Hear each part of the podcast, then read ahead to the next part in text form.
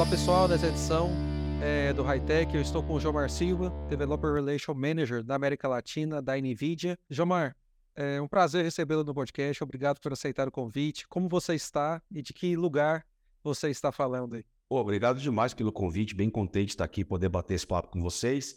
Estou é, falando de São Paulo, mais precisamente de Santo André, que é uma cidade do lado, e vai ser bem legal poder falar sobre IA e um pouco das coisas da NVIDIA aqui para a galera hoje. Show. É, um pouco para o pessoal conhecer a sua, a sua trajetória, é, Gilmar, como você, por onde você passou, acho que os principais destaques aí da sua carreira, até que você chegar na NVIDIA, que acho que não precisa de explicação da NVIDIA, é uma empresa, é uma multinacional americana que, que está no computador de um, de, de, dois, de um a cada duas pessoas, é, ou até mais do que isso, proporcionalmente, mas falar um pouquinho aí da, dessa trajetória. Bom, legal. É, eu sou engenheiro eletrônico, eu me formei aí no final da década de 90, né?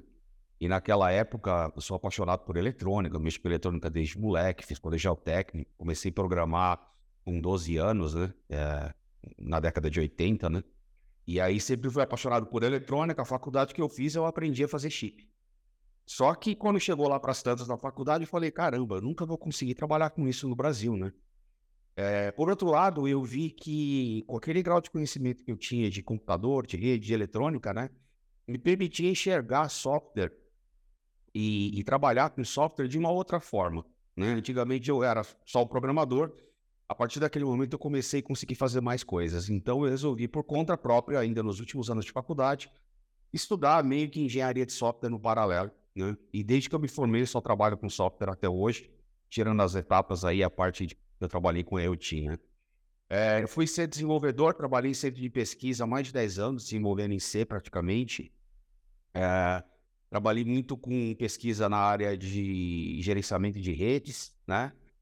Ah, e aí foi quando a internet chegou no Brasil, a gente começou a ter banda larga, então eu trabalhava no centro de pesquisa de uma empresa grande de telecomunicações. Depois esse centro de pesquisa foi comprado pelo Instituto de São Paulo, é, e ali eu fui com uma série de projetos. Na época eu desenvolvia sistema de gerenciamento de rede, desenvolvia driver é, para Windows e para Linux, para diversos tipos de dispositivos, né? Que é um negócio assim bem, bem no limbo assim do hardware do software, né? É, e acabei me tornando lá o gerente de toda a área de P&D, então sendo responsável por diversos projetos, equipes, etc. E aí eu conheci um software livre, né? Eu já usava Linux, mas não entendia o que era aquilo. É, para mim, Linux era um software de graça legal pra caramba, que tinha o GIMP e o Blender, né? Então, era isso que eu usava do Linux na época, né? Depois, logo, comecei usando o Linux em servidor e etc, né? E aí eu conheci o movimento software livre, acho que foi 2001, 2002, se não me engano.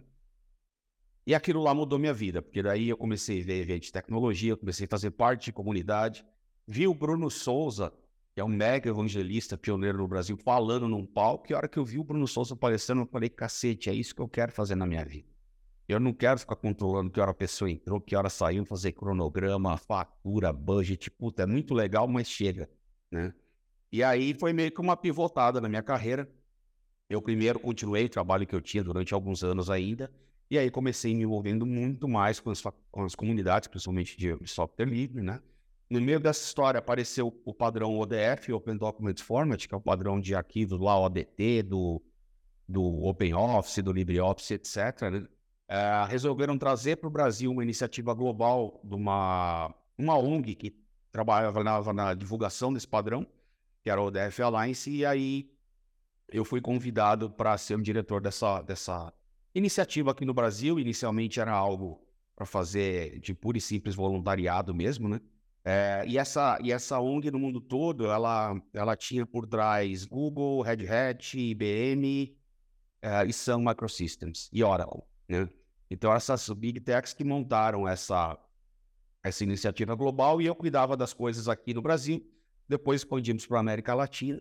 É, e foi mais ou menos por aí que apareceu uma grande briga na ISO entre a Microsoft com o formato OpenXML, né, que é o DocX XLSX que a gente usa hoje em dia, tentando transformar ele num padrão internacional, que é o que já acontecia com o ODF. Então, isso na época foi, é, foi historicamente a maior briga de tecnologia que já aconteceu dentro da, do cenário de normalização mundial.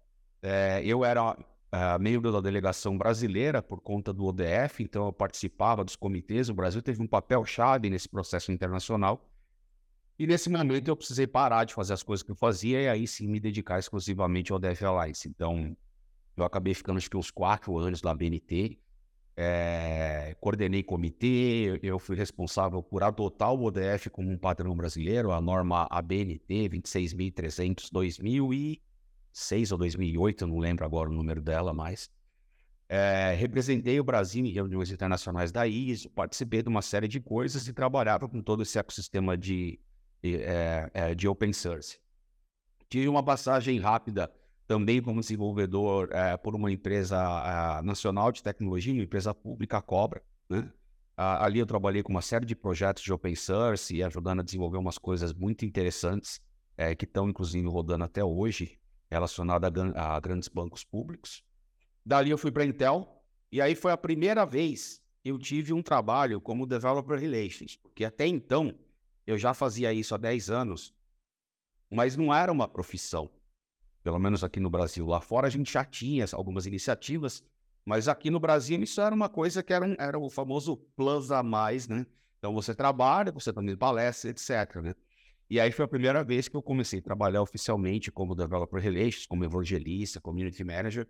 Fiquei oito anos na Intel, pude trazer diversas tecnologias da Intel para o Brasil, é, uma ligada à segurança e ambiente corporativo, trouxe toda a história do HTML5, aplicações híbridas, depois IoT, que foi no meio daquele boom lá, então eu cheguei a organizar hackathons para 120 pessoas, fiz no Brasil, fiz no México.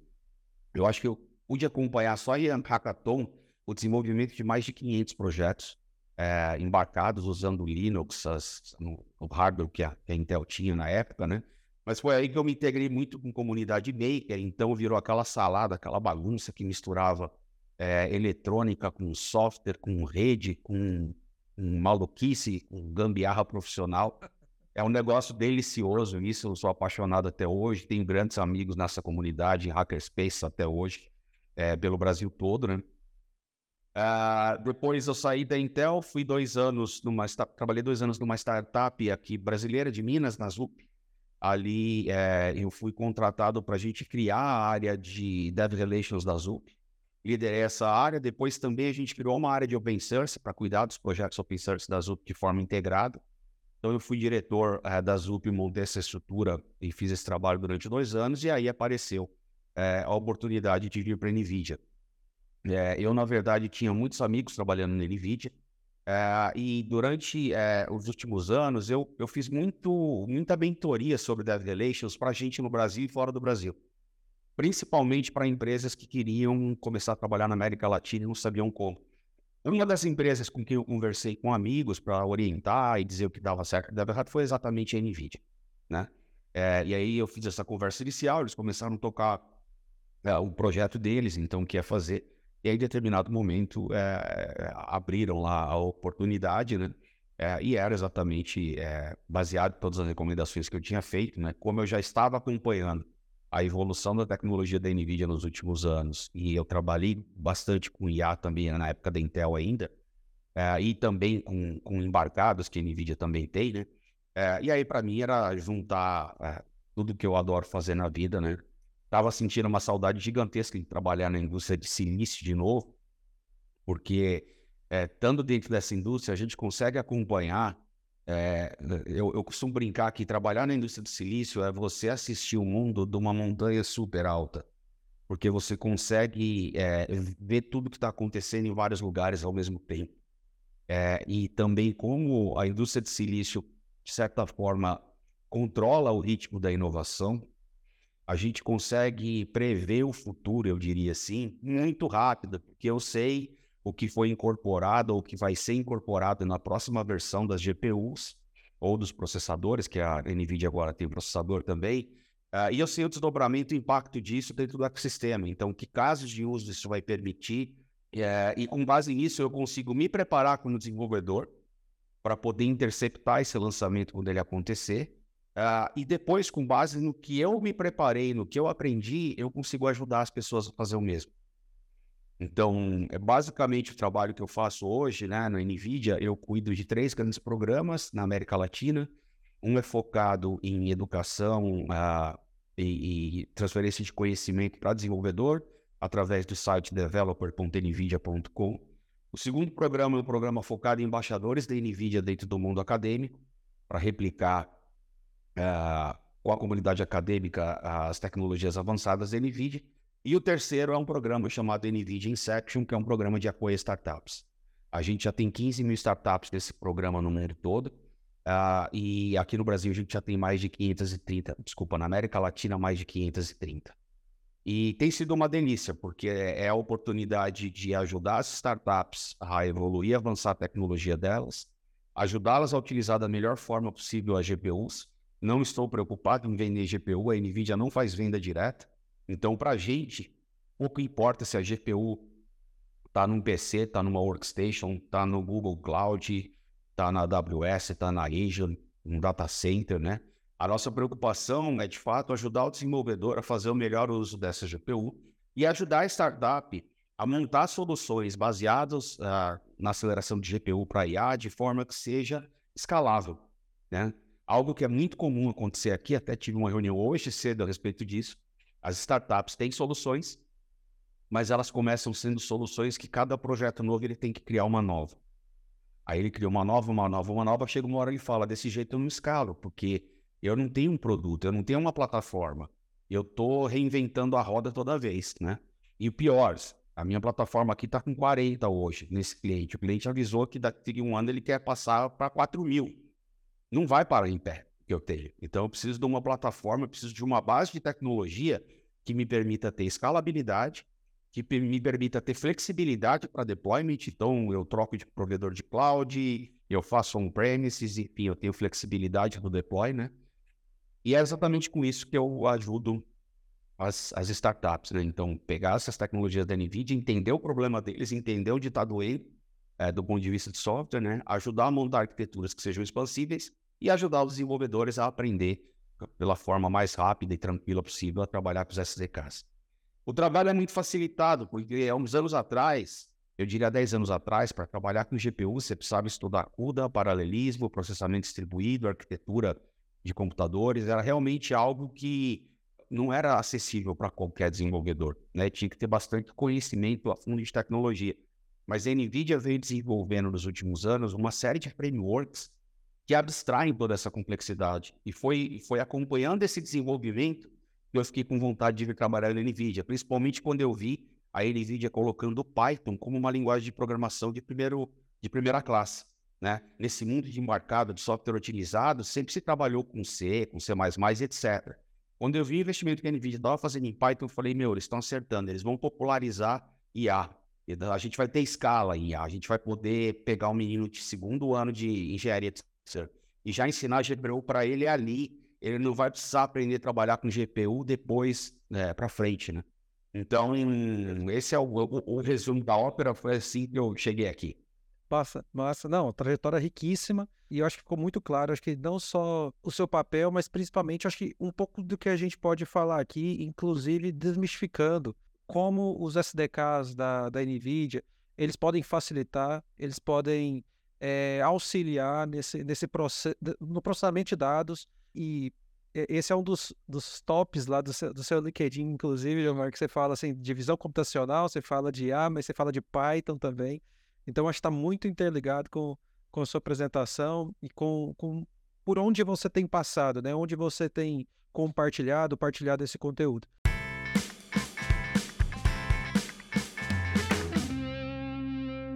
E para a gente colocar um pouco os nossos ouvintes aqui dentro de, do, do, do, patamar mínimo aqui, para que eles entendam, né, para que a gente aprofunde até nos SDKs, é, eu queria que você compartilhasse um pouquinho, de uma forma didática que você já tem feito aí é, diariamente, como que funciona uma GPU, seja ela dentro, dentro na cloud, como vocês, ou sendo ou dentro de um do, do próprio PC aqui, mas qual, qual é a função dela é, dentro do, do servidor, dentro da máquina em si. Não, legal pra caramba é poder explicar isso, né? É, não existe essa história de o que é melhor CPU ou GPU, né? Existem duas abordagens distintas de, de hardware computacional para você resolver problemas, né? É, se a gente puder comparar a principal característica de cada uma delas, a CPU foi desenvolvida para você terminar uma tarefa o mais rápido possível. A GPU foi desenvolvida para você processar um volume gigantesco de dados muito rápido. Então, isso faz com que a arquitetura de hardware de cada um desses equipamentos é, seja construída de uma forma diferente. Tá? No caso da GPU especificamente, né, a gente fala que a NVIDIA é uma empresa de computação acelerada. O primeiro workload que a gente pegou para acelerar foi videogame, foi gráfico. Tá? Mas é tipicamente o processamento em que eu tenho que processar um volume de dados gigantesco e eu tenho que processar isso muito rápido. Então a NVIDIA começa com o desenvolvimento das, das é, cria a Graphical Processor Unit, a GPU, é, e começa com o desenvolvimento disso, até que em determinado momento começaram a descobrir o seguinte: poxa, quando eu vou trabalhar com processamento matricial, com muito cálculo repetitivo e com uma série de algoritmos computacionais, é muito mais eficiente eu fazer isso de forma distribuída dentro de uma GPU do que fazer dentro de uma CPU. Você pode imaginar que um core de uma CPU ele tem um grau de funcionalidade gigantesco, muito maior do que um core de uma GPU. Por conta disso, ele tem que ocupar uma área maior do silício e ele tem que ter um, um, um ferramental acessório de hardware muito grande, né? Para ele poder processar. Por isso que a gente tem limitação da quantidade de cores em processadores hoje. Já, barrou, já chegamos na limitação física.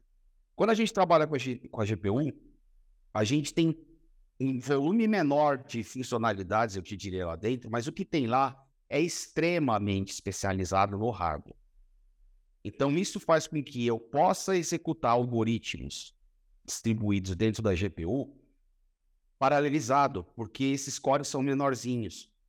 E aí, onde eu coloco um core desse, eu posso colocar, sei lá, 40 ou 50 desse. Tá? Tô chutando o valor, mas eu consigo colocar muito mais core é, por milímetro quadrado lá do, do silício. É, e com isso, usando algoritmos distribuídos, eu consigo, dentro da GPU, processar um volume de, de dados gigantesco muito mais rápido do que dentro de uma CPU, porque a CPU foi feita para terminar uma tarefa logo. Então eu não consigo paralelizar tanto quanto eu consigo paralelizar dentro da GPU. E foi a partir daí que, usando as GPUs para poder desenvolver é, o paralelismo é, e os algoritmos, que começou toda a pesquisa em cima disso. Né? Muito se fala aí do, uh, do buraco negro da, da inteligência artificial que aconteceu na década de 90, né? Porque ela vinha crescendo, lei dos anos 50, etc. Chega na década de 90, isso desaparece do radar e começa a voltar depois. Foi exatamente por conta da utilização de GPU para poder implementar algoritmos computacionais complexos que ninguém conseguia implementar antes, tá? Uh, e aí foi criado o Deep Learning e o resto da história. É, a gente chegou onde está hoje. Quem quiser saber a diferença do processamento de uma GPU para uma CPU do jeito muito didático e simples, procura no YouTube um vídeo do Mythbusters, NVIDIA GPU. Procura essas três palavrinhas, vocês vão se divertir com o vídeo que está lá. É, eles construíram um hardware, um robô para fazer, para pintar, e eles constroem um robô que é uma CPU e mostra ele trabalhando de forma sequencial, e eles construíram um robô que é uma GPU e mostra como é que uma GPU pintaria um rosto dos dois lados. Não vou dar spoiler, o vídeo é sensacional. E essa é a grande diferença. Então, hoje, quando a gente trabalha com inteligência artificial, o que a gente está falando, na verdade, é de processar um volume muito grande de dados, com operações matemáticas que podem ser distribuídas através de algoritmos, e aí fazer isso dentro de uma GPU é muito mais rápido, é muito mais eficiente. E uma coisa interessante que está acontecendo hoje. Recentemente eu vi um número que me assustou. 3% da energia elétrica gerada pela humanidade hoje é utilizada em data center. Isso vai chegar a 5% daqui a alguns anos. Então, consumo de energia e a pegada de carbono de empresas que usam massivamente computação é algo que está começando a entrar no radar das políticas de sustentabilidade. Portanto, fazer processamento massivo com eficiência energética começa a ser crucial para a gente poder continuar a evolução da computação e da IA para os próximos anos. Isso já é realidade para quem trabalha com aplicações de IoT, de embarcados. Né? A gente, quando vai trabalhar, fazer projeto embarcado, É, não é igual um PC que você fala, ah, troca o processador, ah, faz isso. Não, a gente começa com uma história lá, ó, eu tenho que fazer esse software, tá bom? Mas o meu consumo de energia tem que ser esse. Eu não posso passar disso. Então a gente está o tempo todo amarrado. Em computação em geral, a gente nunca precisou se preocupar com esse tipo de coisa. Só que hoje passa a ser uma preocupação. Imaginem que ah, o chat GPT, o GPT-4, foi treinado, não lembro se o 4 ou 3,5, mas foram 10 mil GPUs conectados. Imagina o consumo de energia dessa história. Imagina se eu fosse fazer isso usando CPU, que eu preciso de muito mais hardware, muito mais recurso. Então, essa é a grande vantagem da GPU. Ela trabalha muito bem quando você precisa processar um volume muito grande de dados de forma distribuída e fazer esse processamento bem rápido. Essa é a grande vantagem da GPU. Massa. E, e dentro de IA, eu achei, inclusive, que você já pincelou bastante aí. A gente está falando de um volume é, alto de dados, a gente está falando de processamento rápido e também um processamento bem mais pesado. E aí, olhar é, todo esse processamento para GPUs e não para CPUs, acho que ainda é cada vez mais claro, né? Faz sentido, né, Jomar? Faz sentido sim. E tem, e tem uma história que é importante. Cada vez que a gente precisa, dentro de um pipe de processamento de qualquer coisa, usar uma GPU e um pedaço do processamento para acelerar, a gente paga um imposto computacional muito grande cada vez que eu preciso tirar o dado da memória RAM, trazer ele para a memória da GPU e depois devolver ele para a memória RAM. Por que, que isso acontece? Porque aí eu estou falando de limitação física dos barramentos de comunicação de arquitetura uh, de hardware, tá? Então, existem é, determinadas coisas que você vai fazer que, se você trabalhar usando só um pedaço do algoritmo na GPU, você vai descobrir que você está gastando mais tempo e energia trazendo o dado e levando do que processando. Por outro lado, se você processar isso direto numa CPU, você não consegue ter o processamento com a performance que você precisa. Então, você é obrigado a usar GPU, mas tem que pagar esse imposto. E aí o que acontece? É importante que você consiga processar a maior parte do teu dado direto dentro da GPU. Porque aí você faz a captura do dado uma única vez, processa seu pipe inteiro de forma acelerada e devolve o dado no final. Essa é a situação ótima para fazer é, processamento usando GPU. Então, vou dar o um exemplo de visão computacional. É muito comum um projeto de visão computacional o pessoal usar, por exemplo, OpenCV e num Pi para fazer o processamento, extração de imagem, etc. Aí usa um TensorFlow para fazer inferência e como na GPU ele tem uma performance maior, manda a imagem para a GPU, ela faz inferência, ela devolve o metadado com a imagem, aí volta para o OpenCV a trabalhar a imagem inteira na CPU etc. Percebe que o dado fica indo e voltando, e a gente está falando em fazer isso 120 frames por segundo. Então, você precisa ter um barramento muito rápido e tem limitação física, tá? É, a gente tem um framework da NVIDIA gratuito chamado DeepStream, que é uma série de plugins para o GStreamer, que é um, um framework open source, que o que ele faz é simplesmente eu capturo o vídeo da CPU, jogo ele para a memória, para memória a, da GPU, eu processo o pipe inteirinho e eu devolvo o vídeo pronto no final. Então, é uma, uma velocidade, comparado com esse outra forma de processar, gigantesca. Tá? É um ganho de eficiência computacional muito grande e é um ganho de eficiência computacional que permite você desenvolver muita coisa que você não conseguiria. Né? Vou dar um exemplo aqui. É, uma empresa é, usando uma plataforma embarcada da NVIDIA, Jackson, Jackson Nano, é do tamanho um pouquinho maior que um cartão de crédito, né, o módulo. Eles estavam fazendo uma série de testes lá, usando exatamente esse framework que eu te falei, que está todo mundo acostumado de visão computacional, embarcado numa Jetson eles conseguiam processar uma câmera uh, e a Jackson com a ventoinha ligada o tempo todo e assim, baita consumo de processador, memória, etc. Né? Apresentei o framework para eles. O primeiro teste que eles fizeram, sem utilizar software, sem pensar muito, ah, vamos implementar esse caso de uso do jeito que a gente consegue.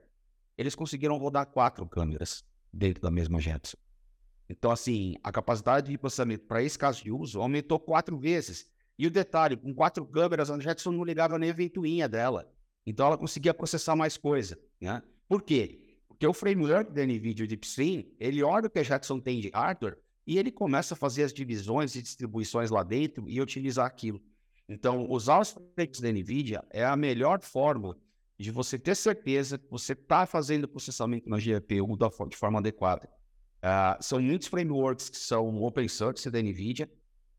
Existem frameworks da NVIDIA, inclusive, que você consegue distribuir o processamento entre GPU e CPU. É, a maior parte deles, você consegue fazer o deploy da tua solução desde uma Jackson embarcada até um cluster é, na, na nuvem, com vários computadores conectados, com máquinas com oito GPUs dentro cada. É, então, a flexibilidade de deployment é muito grande, né? E é a garantia de que você vai conseguir trabalhar da forma que eu te falei, minimizando a quantidade que o tiro dá, trabalhando direto na memória da, da GPU, porque o que acaba acontecendo é que é zero buffer copy, então eu joguei uma imagem, no caso de visão computacional, eu joguei uma imagem para dentro do buffer de memória da GPU, eu consigo processar essa imagem com diversos algoritmos sem sequer precisar copiar ela ela já está lá dentro. Então, a GPU tem condições de fazer isso, disparar uma série de processamentos em paralelo com uma quantidade gigante de cores, né, que estão disponíveis lá dentro, e processar isso tudo mais rápido, de forma mais eficiente. E o legal de tudo isso, né, é que esses frameworks são muito fáceis de usar.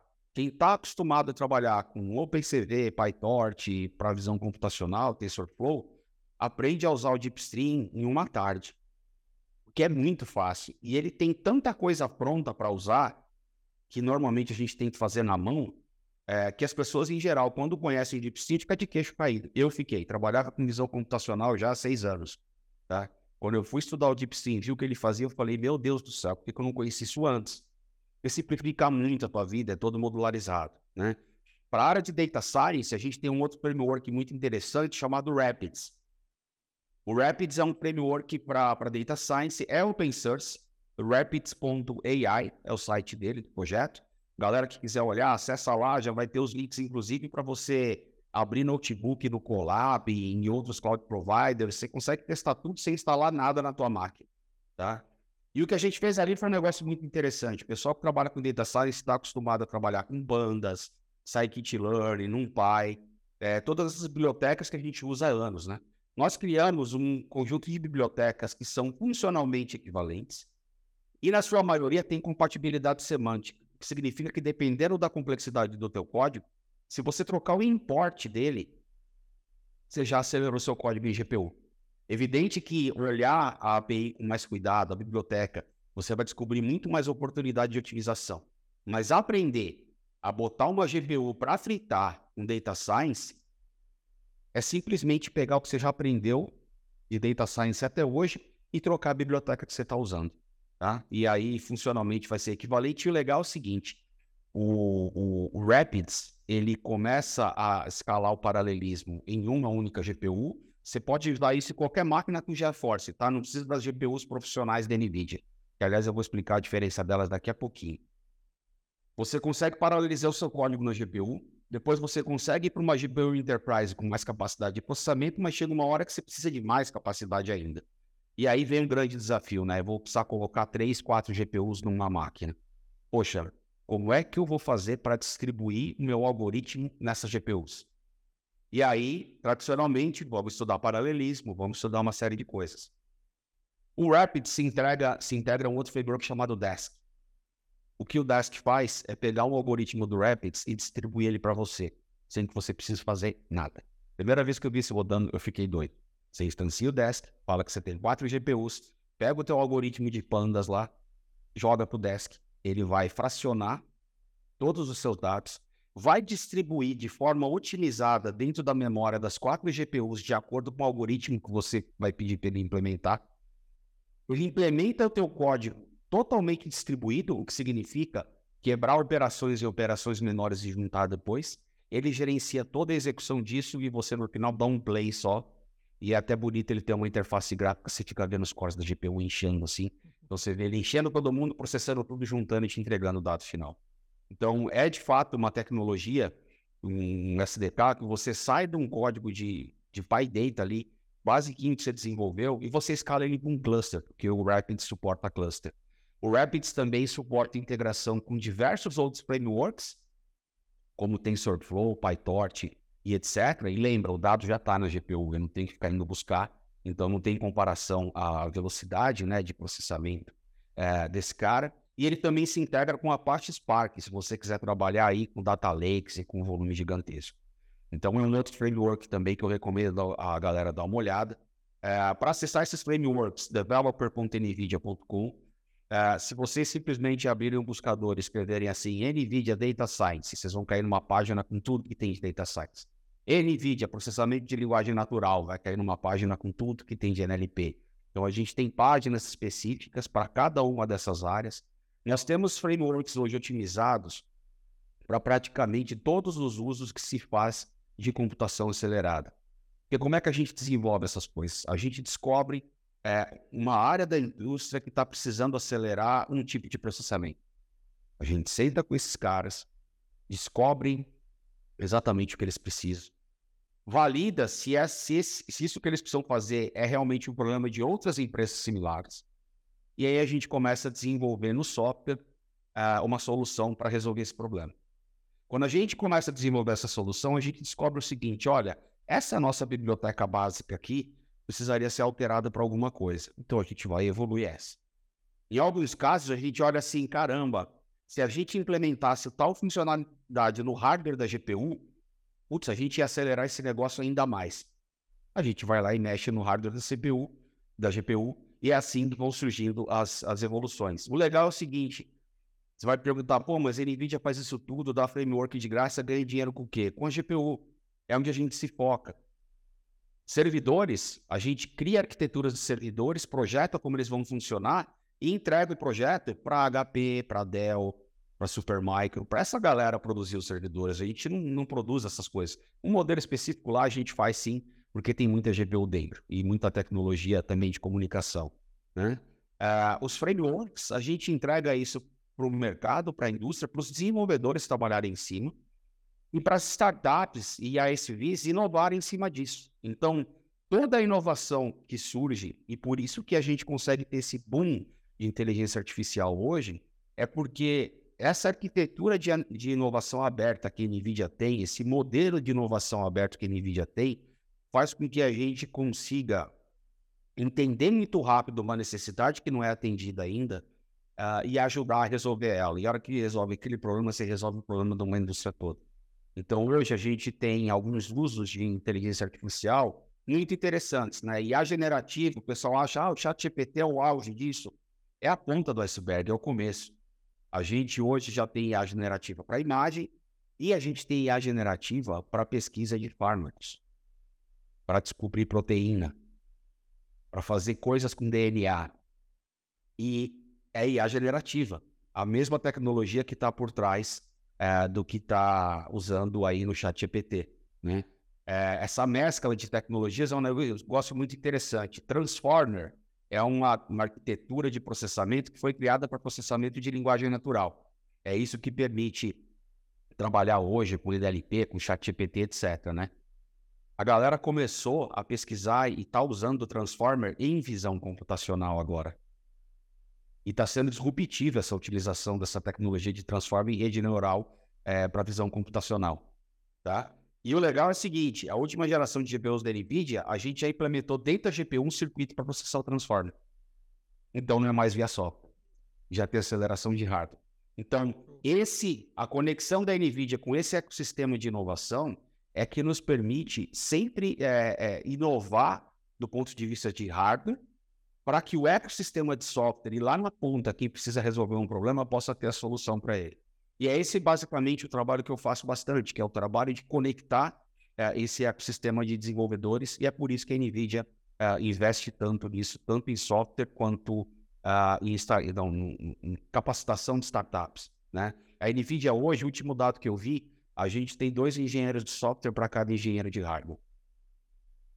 E continua sendo uma empresa de chips. Sim, sim.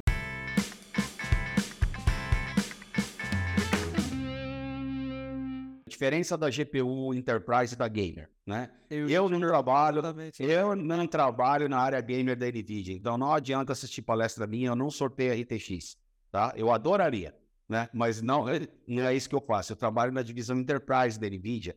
E qual é a grande diferença?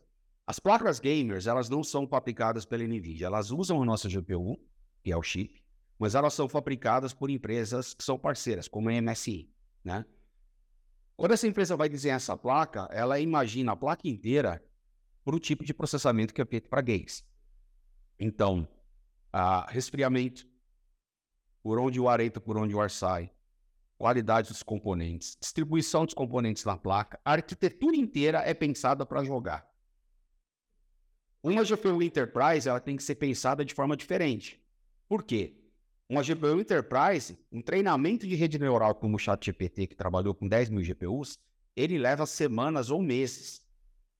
É uma GPU que tem que estar ligando, ligada, processando a 90% da sua capacidade ou mais uh, durante dois meses direto. Então, vocês podem imaginar que dissipação térmica, é, é, qualidade de componentes, de solda, de integração, de barramento de comunicação é completamente diferente, tá? Então, as GPUs da linha profissional da NVIDIA Enterprise, elas começam até com um nome parecido das gamers, então existe uma linha RTX profissional, só que ela é RTX A, então tem a A2000, A4000, uh, e por aí vai. Eu tenho uma A2000, inclusive, dentro do notebook aqui, que é uma workstation, né? Essa linha A normalmente é para workstation, que são máquinas para produção gráfica em geral, uh, para renderização, uh, e você consegue rodar muita coisa legal de IA nelas também. Depois a gente tem as GPUs para data center. E aí as GPUs para data center é uma linha grande de GPUs, porque cada GPU daquela foi feita para uma coisa específica. Né? Então, quando eu falo que a gente gosta de orientar as empresas, as startups, vamos pegar uma GPU H100 da NVIDIA, que é uma das mais novas, né? Poxa, então você tem a H100 e você tem lá uma... Vou pegar o caso da A100 e a A40, né? Todo mundo deve pensar, bom, se a RTX 4090 é melhor que a RTX 4080, então a A100 é melhor que a A40. Não necessariamente. Por quê? A A40 tem encoder e decoder de vídeo no hardware a A100 não tem. Então, se eu vou fazer um treinamento de rede neural muito grande, provavelmente a A100 vai performar muito melhor. Mas se eu vou fazer inferência de vídeo, ela nunca vai chegar perto da A40, porque a A40 vai fazer no encoder ou decoder. Aqui eu vou ter que fazer no software, aqui eu tenho no hardware. Então, encontrar qual é a GPU correta para o que você vai fazer é um desafio. E é esse o trabalho que a gente faz também. Uma vez que você já esteja utilizando o framework da NVIDIA, aí é muito fácil poder olhar e falar, bom, já está utilizado, já está certinho, tá bom, se você pegar essa GPU, você vai processar tanto. Se você pegar essa GPU, você processa tanto. Essa é uma dúvida que as empresas sempre falam, sabe? Ah, eu quero fazer um software de... vai fazer tal coisa, que GPU eu uso? Tá, qual o teu pipe de processamento, quais são os seus SDKs, etc. Então, todo esse trabalho é o trabalho que a gente faz com o ecossistema ah, do mundo todo para ajudar a galera a inovar em cima disso, tá? Dá para usar a GPU Gamer para fazer coisa profissional? Dá, tá? Mas lembra, ela é uma GPU que ela foi feita para jogo. Então, eu não recomendo você pegar uma GPU de jogo e botar ela ligada num quartinho de uma lojinha, fazendo visão computacional para 10 câmeras para medir, por exemplo, quantas pessoas entraram, que corredor elas andaram, é, eventualmente se alguém está armado ou qualquer outra coisa, que é um caso de uso simples, né, do dia a dia, né. E também tem alguns hardwares, tem hardwares embarcados com grande capacidade de processamento também. É, você falou de alguns SDKs, é, do Zipstream do Rabbits. É, você também comentou, e eu vou deixar todos os links que a gente está falando, você comentou algumas indicações de vídeos, a gente deixa tudo na descrição do, do episódio, onde as pessoas estiverem nos ouvindo ou assistindo. E agora eu fiquei com a dúvida, e, e, e tudo isso está no developer.nvidia.com. Tá é, tudo lá. Mas, mas sobre a, como optar é, de fato por qual GPU, isso também consta lá, tem informação suficiente lá, tem outro lugar, ou de fato, não, pessoal, aí nesse tem, caso acho que é um envolvimento tem, mais próximo aí. Na, na, na documentação em geral tem a recomendação das GPUs, né, de dar uma comparação, uma ideia de saber a performance em cada uma delas. Mas sempre é legal conversar com a gente, porque é, além da GPU, você tem que pensar a arquitetura inteira. Porque lembra, é, quando eu vou fazer um processamento grande, eu não estou usando só a GPU. Ali eu estou usando memória, eu estou usando comunicação de rede, e faz uma diferença medonha como você interliga esses nós. É, tem uma série de detalhes dentro da arquitetura de hardware e de software que vão fazer diferença. Então é sempre legal é, bater um papo. É, sobre os SDKs, a gente tem uma série dentro do canal do YouTube da NVIDIA, e depois eu deixo o link aí pra galera, chama Explica Aí. Aquilo ali é uma série de vídeos que a gente gravou, são vídeos curtinhos, assim, dois, três minutos, em que a gente explica os principais frameworks e SDKs da NVIDIA, tá? Então, recomendo vocês assistirem aquelas séries, aqueles episódios lá, porque eles são curtinhos. Eu, a gente explica ali para que serve, onde é que você encontra e como é que você usa. A gente também ensina ali você criar a máquina virtual em qualquer provedor de cloud com uma imagem da NVIDIA que foi simplesmente desenvolvida, customizada e ajustada até o último bit por engenheiros da NVIDIA, e a gente atualiza isso direto, tá? Então, ter um sistema operacional na nuvem para poder rodar aceleração de GPU no talo, é só você criar aquela imagem. E também um repositório de containers da NVIDIA. Então, você consegue é, pegar containers é, prontos da NVIDIA, né? Tem um caso recente muito interessante, uma universidade tinha um, tem uma, um grande hardware da NVIDIA, um servidor lá, com 8 GPUs, etc., e eles estavam rodando um treinamento com TensorFlow, estava levando três dias para rodar, né? Vamos lá bater um papo para entender o que eles estavam fazendo. Falou, olha, vamos fazer o seguinte, tira o TensorFlow que vocês fizeram aí, porque eles baixaram o TensorFlow, instalaram o plugin, customizaram um monte de coisa, enfim, a gente falou, ó, usa esse container da NVIDIA que está pronto. Você baixa ele do site, instancia esse container aqui, põe teu código para rodar dentro vamos ver a diferença. Foi de três dias para cinco horas o treinamento. Só trocando o container. Só trocando container, tá? Aí a galera falou: caramba, quer dizer que se eu utilizar o código reduz ainda mais? Sim. Para esse caso específico, o que foi fundamental? Eles estavam levando três dias para processar um dataset pequeno. O problema real deles era um dataset muito maior. Então, esse processamento de três dias deles provavelmente ia virar 30. Entendeu? Na hora que eles reduzem isso para cinco horas, puxa, tem viabilidade de continuar fazendo a pesquisa e desenvolvimento, então. Perfeito, perfeito. Não, e eu, você, falou, você comentou do Explica aí, é, que tá no YouTube. Também vamos deixar o link aqui. É perfeito, são dois, três minutinhos mesmo que, que desmistificam, assim, SDKs específicos, né? É, ferramentas específicas que a NVIDIA está disponibilizando para nós, desenvolvedores aí. É, você falou várias dicas, comentou, Jamar, vários, acho cases também. Não sei se tem mais algum aí, acho que você citou pelo menos dois ou três aqui dentro de toda essa conversa que já são motivos suficientes para elevar a discussão, chamar a atenção da melhor forma para que é, quem esteja nos ouvindo acesse não apenas o site, mas se aprofunde um pouco mais. É, o Rapids que você falou é, é, é de, de, de, mudar o import. É, não, você não é isso. É o melhor case, mas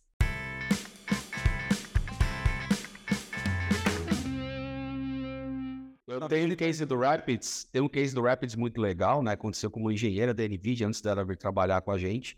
Ela era cientista de dados numa empresa uh, e ela estava desenvolvendo um algoritmo com XGBoost para detecção de fraude. Eu até uso um código que ela escreveu nos workshops que eu faço, que é a Patrícia Pompanelli. É, ela é muito especialista em NLP, mas nesse caso ela trabalhava com data science, né? E o treinamento dela com XGBoost durava 15 horas. Então, basicamente, o dia de trabalho dela era preparar um treinamento para disparar perto das 5, 6 horas da tarde, deixar ele rodando. No dia seguinte, lá pelo horário do almoço, o treinamento estava pronto. Aí ela ia validar os resultados, olhar o que ela precisava ajustar no dataset, hiperparâmetro. Quem trabalha com data science sabe o que eu estou falando. Você tem que ficar fazendo ajustezinho. Só que ela tinha que esperar até a noite para botar o treinamento para rodar de novo, para daí no dia seguinte. Então ela levava dias e semanas para desenvolver coisas. Ela escutou falar do Rapids, resolveu migrar o código dela para Rapids, fez um da Opera, sem usar a GPU mais cara que ela poderia usar na AWS, tá? usando uma que era price performance, sim, acessível. O treinamento dela passou a rodar em 15 minutos. O que ela levava semanas para desenvolver, ela passou a desenvolver em dias. E não vai achando que ela teve um trabalho hercúleo para fazer a migração do código dela. Foi muito tranquilo, muito rápido de fazer. Né? Eu dei uma palestra esses dias para uma, uma empresa, foi muito legal, tinha uma equipe, acho que de umas 50 pessoas de desenvolvedores, e foi exatamente um workshop sobre o Rapids, para mostrar o Rapids rodando para eles, né? Uh, e aí, a hora que eu falei da aceleração, eu falei, ó, a aceleração do Rapids, ela chega a 100, 200 vezes, né? Aí alguém levantou a mão, assim, né? Falei, putz, vai vir alguma pergunta cabeluda, né? Eu falei, não, pode perguntar aí, né? Ele falou assim, não, meu amor, é, é só queria contar pra galera, eu trabalho com o Rapids já há quatro anos, e porque a gente faz aqui, o tipo de processamento que a gente faz, eu queria deixar esse depoimento. Eu nunca vi o Rapids acelerar menos do que 400 vezes. Beleza? Só queria contar essa história só. Aí eu até brinquei e falei, bom, pessoal, acabou a palestra então, vocês podem conversar com o cara aqui já, já usa Rapids há quatro anos, né? É, e, e é, é gostoso trabalhar com tecnologia que as pessoas contam esse tipo de, de experiência. Sem dúvida. Né? Sem dúvida. É, tá tudo no developer.nvidia.com. Os fóruns da NVIDIA dentro desse site funcionam muito bem. É a primeira vez que eu vejo fórum, é, e ó que eu estou só há 20 anos como DevRel e quase 30 como desenvolvedor, né? Na verdade, se for contar dos 12, estou com 49, acho que faz um tempinho. É, nunca vi fórum que funciona tão legal quanto da NVIDIA. E não estou puxando o saco, não, porque eu vi isso antes de vir trabalhar na NVIDIA, né? Quando eu vim trabalhar, eu descobri o porquê. Quem monitora os fóruns da NVIDIA são os desenvolvedores dos frameworks. E isso faz toda a diferença. Então, se você faz uma pergunta dentro do fórum uh, e quem está no dia a dia lá olhando tem qualquer dúvida, ele está sentado do lado do desenvolvedor do framework e fala: olha isso aqui para mim. Tá? E, e, funciona muito, muito rápido. Então, eu brinco com as pessoas que é mais rápido postar no fórum do que me perguntar. E se me perguntar, eu vou ter que procurar no fórum. Se não tiver no fórum, eu vou ter que procurar quem que é o cara que fez, né? É, e a hora que eu chegar no cara, ele vai falar: ah, não, posta no fórum que eu respondo lá. Tá? É, então, assim, usem o fórum da NVIDIA, é, porque funciona de verdade. E, honestamente, eu estou um ano e meio aqui, já ajudei muitas, perdi a conta da quantidade de empresas desenvolvedoras a usar as tecnologias. Né? Nesse um ano e meio, eu peguei um caso em que não tinha resposta para uma pergunta no fórum. Mas era uma coisa tão específica e tão cabeluda, e a discussão que teve no fórum foi tão rica que eu aprendi muito. E o legal foi o seguinte: o cara que levantou a, essa dúvida ou esse caso de uso é um desenvolvedor que estava desenvolvendo um DeepStream dentro da startup dele quando eu apresentei o DeepStream. Durante a reunião, você via no rosto dele que ele estava pé da vida porque o CTO falou para de fazer o que você está fazendo e usa isso. Ele estava muito chateado. Quatro dias depois ele mandou uma mensagem. É o cara que mais entende de DeepStream que eu conheço. Um dos, né? Aqui do Brasil. E ele estava tendo uma discussão sobre a arquitetura do DeepStream e integração dele com desenvolver com um engenheiro, com um engenheiro no começo, depois tinha uns três, quatro engenheiros da NVIDIA, que foi de, de tirar o chapéu, assim, né? Então, se eu não conhecesse ele, eu ia imaginar assim, não, isso aqui deve ser um pesquisador com muita experiência de uma universidade. Não é. É um garoto que estava usando DeepStream há quatro ou cinco meses, mas ele conseguiu usar tanto, entender tanto daquilo, ele estava discutindo com os, os, engenheiros que desenvolvem o DeepStream para tentar encontrar uma forma de evoluir determinada feature do DeepStream para atender melhor. Então, é, é, é, é, assim que funcionam os nossos fóruns, galera. Pode usar lá, pode mandar dúvida que o pessoal responde. Perfeito. É, você falou também aí, para a gente ir caminhando já para os nossos, nossos episódios finais aqui, nossas últimas, últimas palavras, é, Jalmar, sobre 20 anos de Developer Relations. É, e possivelmente algumas pessoas chegaram até aqui, estão nos ouvindo até aqui, por causa disso também. Então, você tem alguma dica é, que você daria para outras pessoas que são ou que desejam, né? A gente, você está falando de 20 anos, né? Que talvez é, tenha se popularizado nos últimos 10, 8 anos, mas que, que. Tem muitos anseios, né? As pessoas querendo é, vislumbrar também essa, essa área. Que, como que você é, compartilha as, suas experiências aí e algumas dicas aí para essas pessoas? Não, legal. Tem algumas dicas que eu acho importantes, né? Primeiro é o seguinte: não existe vou montar a minha comunidade da minha empresa. Não, as comunidades elas existem de forma orgânica.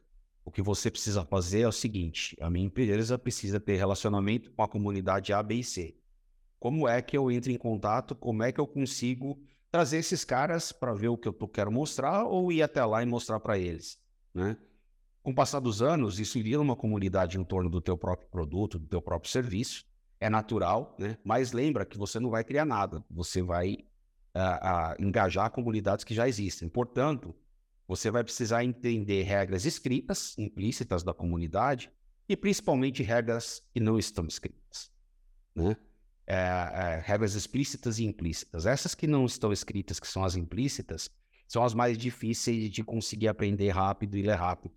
Tá? Então, o importante é imaginar o seguinte: você sempre tem que chegar numa comunidade dessa, não entregando o que te pediram para entregar, mas entendendo o que, é que eles precisam e descobrindo como é que o que você tem para entregar se encaixa ali. olhar como é que é o comportamento, como é que é a interação e agir de forma uh, especial daquele jeito.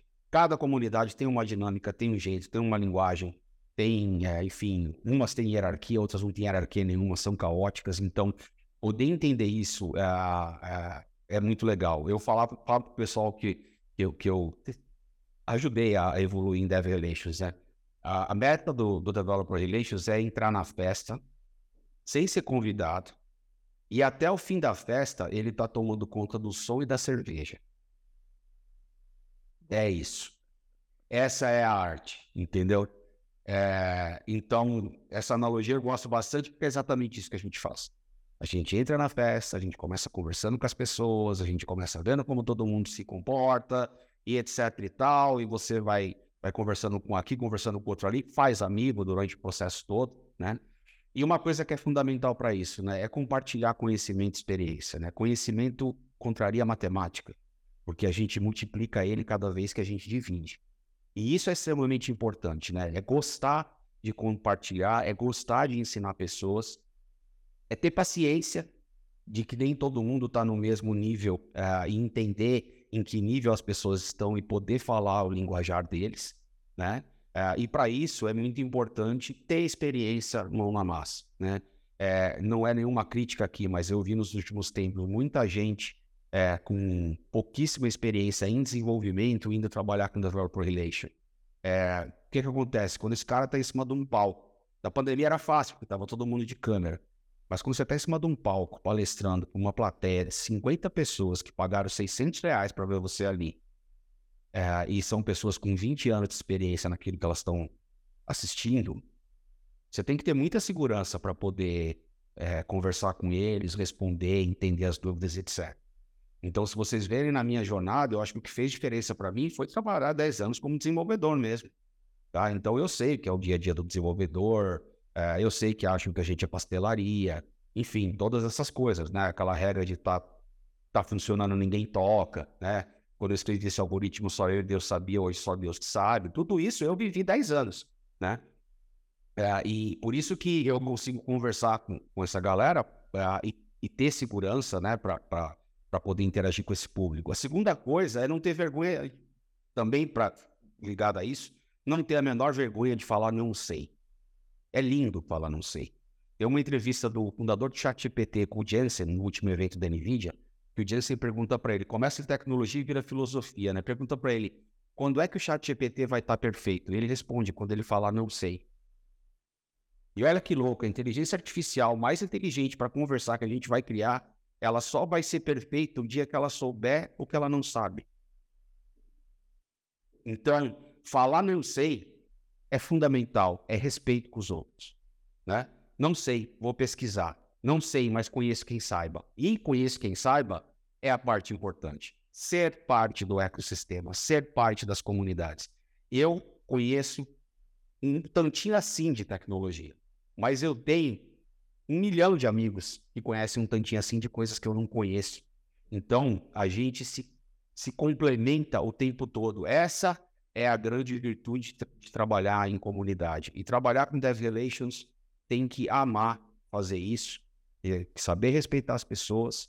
Ah, Para quem gosta de palestrar, tem que saber que a hora que você sobe no palco, ninguém ninguém tem culpa se você brigou com a esposa, se você está de ressaca, está com dor de cabeça, está ah, sem almoçar e etc. Ninguém é responsável por isso. Tem que ter empatia, uh, tem que tomar muito cuidado com o que fala, né? tem que saber se comunicar muito bem. Uh, e falo para vocês, eu não queria outra vida, amo o que eu faço.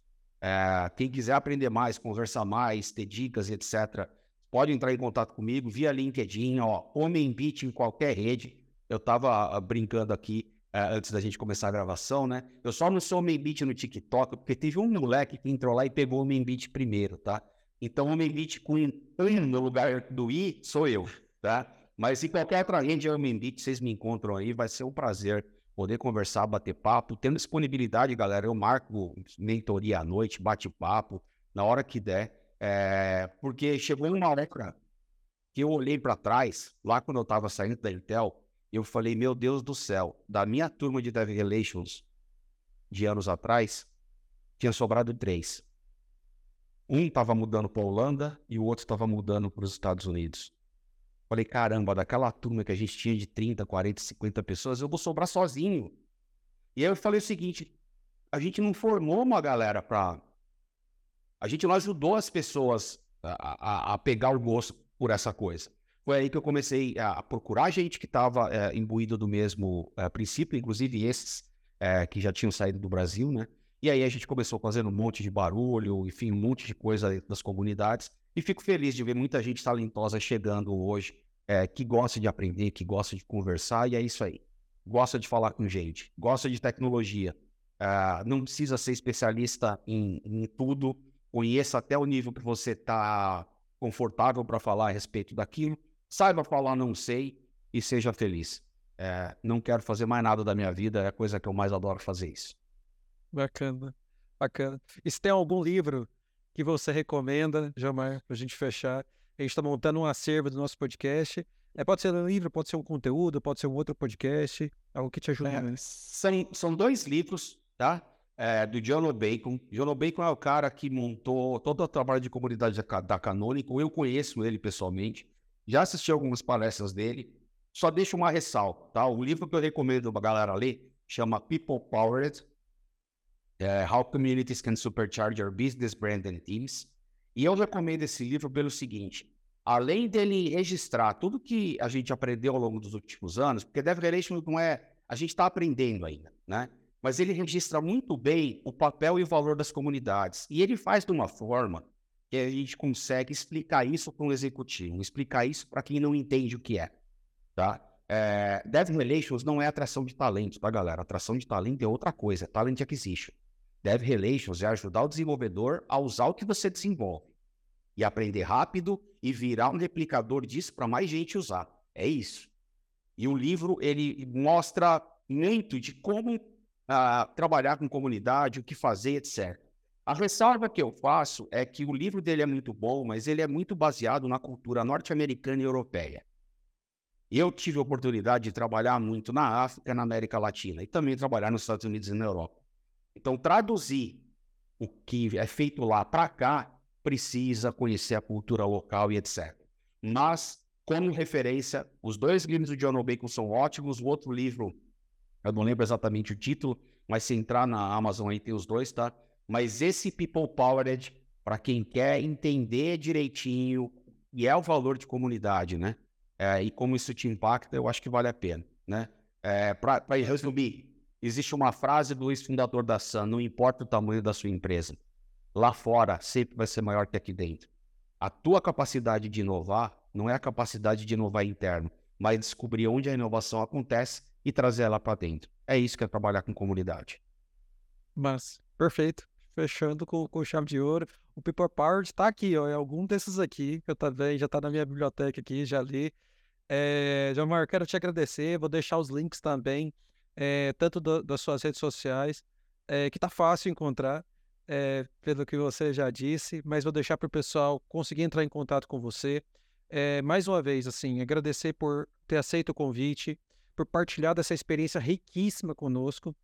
É, e, e, eu espero, espero vida longa aí para os SDKs, para o fórum, que eu acho que tem muito, muito a, a, contribuir, e eu mesmo, eu quero me aprofundar ainda mais é, principalmente depois desse papo. Valeu demais. Eu queria também agradecer a todo mundo que nos ouviu até aqui. Se puder avaliar esse podcast com cinco estrelas, isso vai ajudar esse conteúdo a chegar para mais outras, muitas pessoas aí.